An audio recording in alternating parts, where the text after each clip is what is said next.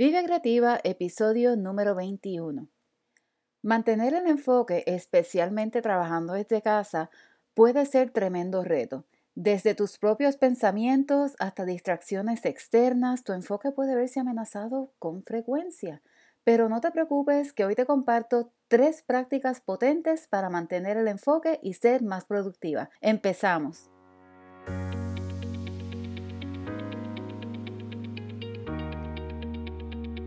Hola, hola, bienvenida a Vive Creativa, el podcast de productividad para la emprendedora digital. Mi nombre es Aixa y estoy muy agradecida de que estés del otro lado. Si estás aquí, Sé que quieres manejar tu tiempo y recursos sabiamente, no solo para emprender con propósito, pero para crear la vida que deseas. Así que créeme cuando te digo que es un privilegio para mí acompañarte en esta jornada.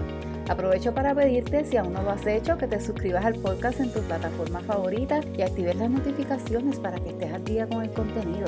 Si me escuchas por Apple Podcast, déjame tu valoración y reseña porque así llegamos a otras emprendedoras que como tú quieren ser más productivas. Y ahora sí, vamos a lo que vinimos. Cuando emprendes desde casa, sea tiempo completo o no, mantener el enfoque es un reto. Desde una mente distraída hasta distracciones externas, que si el teléfono, que si el perro, que si el gato, que si los niños, que si la comida, etcétera, etcétera. Yo sé que no necesito dar mucho ejemplo para esto. El asunto es que uno de los ingredientes que necesitamos para ser productiva es mantener el enfoque. Así que hoy te comparto tres prácticas potentes para lograrlo. Número uno, planificar para el todo. Con esto me refiero a que al planificar debes considerar tu vida en conjunto porque no puedes dividirte. No dejas de ser mamá por ser emprendedora o no dejas de ser esposa por ser mamá, hermana o hija. Los roles de nuestra vida no pierden vigencia, así que cuando planificamos nuestro trabajo tenemos que hacerlo considerando el todo de nuestra vida y cómo cierta actividad va a influir en la otra. Aquí también entran las prioridades. Cuando planificas, puedes tener claridad sobre lo que es importante y así dedicarle tiempo según sea necesario. Claro que siempre puede surgir algún imprevisto, siempre hago esa salvedad porque no quiero que me malentiendas pensando que tener un plan te va a dar control de todo. Un plan te puede dar control sobre ciertas cosas, pero no sobre todo. Por ejemplo, si un día tienes planificado trabajar en X proyecto, pero se te enferma tu hijo o tu hija y no tienes quien te ayude en ese momento, de seguro soltarás todo para atenderlo. Entonces, por eso te digo que tienes que considerar el todo y dejar margen para ser flexible. Cuando consideras el todo, puedes planificarte para las tareas que tienes pendientes en diferentes áreas de tu vida y esto te permite enfocarte en la tarea que tienes al frente, porque sabes que ya cada tarea tiene su tiempo asignado. Y si pasa algún imprevisto, pues es parte del paquete. Es mejor ajustar un plan que tener que improvisar momento a momento. Te voy a repetir esto otra vez. Es mejor ajustar un plan que tener que improvisar momento a momento.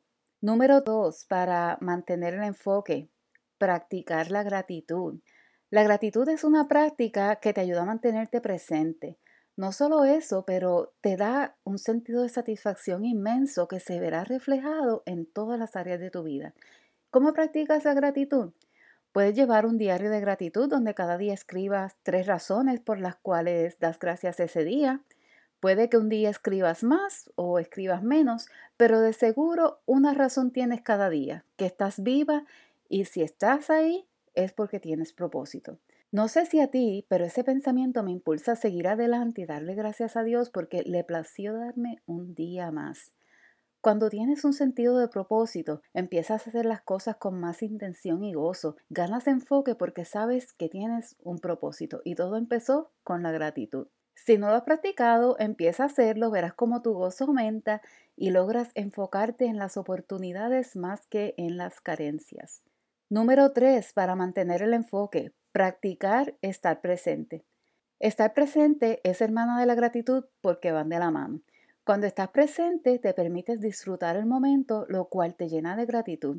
Como resultado, ganas enfoque. Estar presente te ayuda a salir de multitareas y enfocarte en lo que tienes al frente. A veces podemos estar haciendo una cosa pero pensando en otra o en muchas otras y eso no nos permite ser efectivas. Entonces, para aumentar tu enfoque, practica estar presente. ¿Cómo lo haces? Sacando de tu mente todo pensamiento que no va con la tarea que tienes que hacer al momento. Practica la gratitud por todo lo que está a tu alrededor en ese momento, por cada experiencia que te trajo hasta allí y poco a poco estarás más presente y enfocada para lo que tienes que hacer. Mantener el enfoque no es tarea fácil, pero si pones en práctica estos consejos, estoy segura de que tendrás progreso. Te los repito para que no se te olviden. Saca lápiz y papel. Para mantener el enfoque, número uno, planifica para el todo. Número dos, practica la gratitud. Y número tres, practica estar presente. Con esto me despido por hoy, pero no sin antes pedirte que si este episodio fue de valor para ti, lo compartas en tus redes o con alguna amiga que lo necesite. Puedes sacarle un screenshot a la pantalla de tu celular y compartirla en tus historias de Instagram. Y no olvides etiquetarme para saludarte. Si tienes alguna pregunta o algún tema que quieras que discuta por aquí, déjamelo saber. Me puedes enviar un mensaje directo en Instagram, me encuentras como arroba creativa o enviarme un email. En las notas del episodio te dejo toda mi información de contacto.